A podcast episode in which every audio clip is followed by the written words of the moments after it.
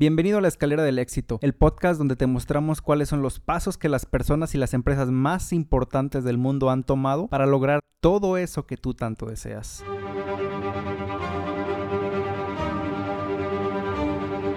En nuestro primer episodio te quiero hablar de una de las marcas de salsa picante más importantes de México y el mundo, Salsa Valentina.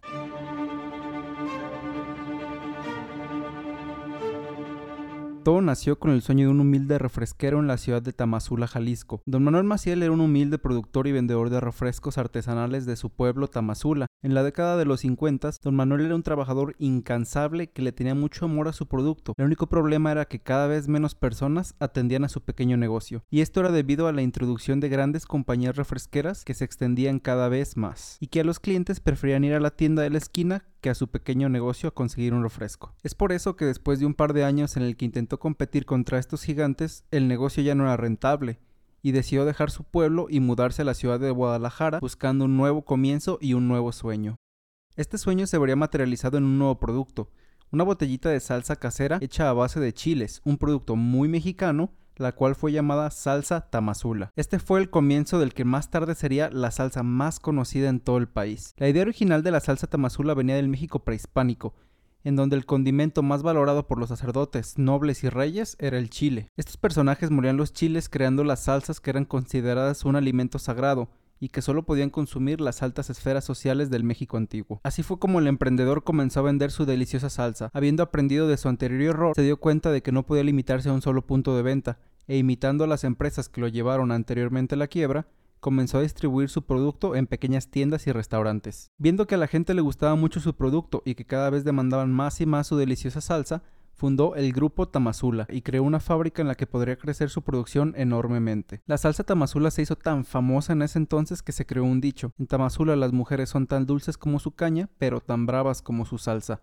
haciendo referencia al producto de Don Manuel. A pesar de todo el éxito de la salsa tamazula, Don Manuel ni siquiera se imaginaba que unos años después crearía el que sería su producto estrella y que cambiaría su vida para siempre. La salsa valentina fue creada para abarcar un mercado que demandaba cantidades más grandes de salsa, ya que si has visto su primer producto, la salsa tamazula, es una pequeña botellita hecha más que nada para usarse en pequeñas cantidades, mientras que la salsa valentina fue envasada en una botella mucho más grande y que permitía usar cantidades mayores solventando las necesidades de restaurantes y negocios mucho más grandes. La salsa valentina lleva el nombre gracias a Valentina Ramírez, la Mulán mexicana. Valentina Ramírez fue una revolucionaria que para poder luchar por la libertad de México se tuvo que vestir de hombre y cambiar el nombre a Juan Ramírez, llegando a pelear durante años hasta consumarse la independencia del país, logrando ascender hasta llegar al cargo de teniente dentro del ejército revolucionario, por lo cual el creador de la salsa decidió llamar su producto en honor a este personaje, y además del nombre que representaba el valor en su salsa, también decidió incluir como logo el estado de su nacimiento, Jalisco. Al principio la salsa no fue un éxito inmediato, pero todo cambió cuando la empresa se alió con una radiodifusora de la época, que se enfocaba en música ranchera. Recuerda que para la época esta música era la que reinaba en México.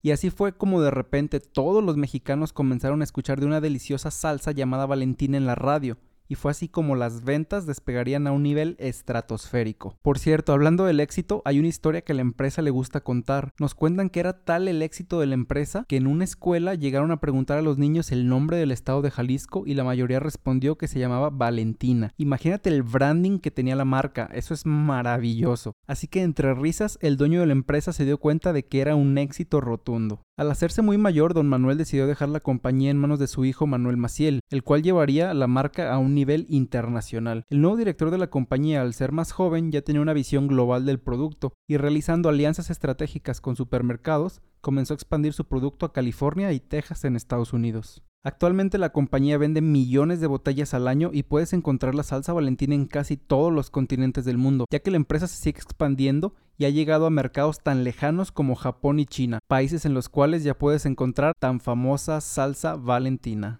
Ahora sí, vamos a hablar de los pasos que tuvo que tomar la empresa para lograr ser exitosa. A esto yo le llamo la escalera del éxito, la cual tiene una serie de escalones que te llevan de la nada hasta la cima del éxito. Y el primer escalón que tomó Salsa Valentina fue la capacidad de adaptación. Si te das cuenta, al principio don Manuel empezó vendiendo refrescos, pero cuando se dio cuenta de que no podía competir más en este mercado, no dudó en salir de su área de confort y comenzar a vender otro producto completamente diferente y en una ciudad mucho más grande. En cualquier proyecto que quieras emprender, ya sea un negocio o algún trabajo, necesitas tener esa capacidad de adaptación, ya que una cosa es lo que tú puedas planear y otra es cómo en verdad se van a dar las cosas. Así que siempre necesitas tener un plan B o un plan C y no enamorarte de tu primera idea. El segundo escalón del éxito fue el aprendizaje. De nuevo, fíjate que esta herramienta es indispensable para el éxito del nuevo producto, porque don Manuel pudo seguir con el mismo modelo de negocio que tenía con los refrescos, abriendo una tienda exclusiva de salsas, pero eso lo hubiera puesto de nuevo en una posición perdedora contra otras empresas que pudieran colocar sus productos en más puntos de ventas. Y así fue como aprendiendo de las grandes empresas comenzó a distribuir su producto en tiendas primero en la ciudad de Guadalajara, para después seguirse expandiendo a nivel nacional e internacional. Así que el que tú puedas aprender de tus competidores o tus aliados es siempre indispensable para que puedas ser exitoso. El siguiente escalón que creo que fue crucial es el marketing. Tanto el branding de la empresa como la publicidad que comenzó a crear fueron maravillosos. El incluir en el logo de Salsa Valentina el estado de Jalisco fue una jugada extraordinaria, porque hacía que su producto fuera identificado rápidamente y asociaba la marca con México. Y ya para finalizar, anunciar su producto en la radio, el medio de comunicación más usado de la época, fue lo que le llevó a entrar a todas las casas de México. Y por favor, si no me crees, ve a tu cocina.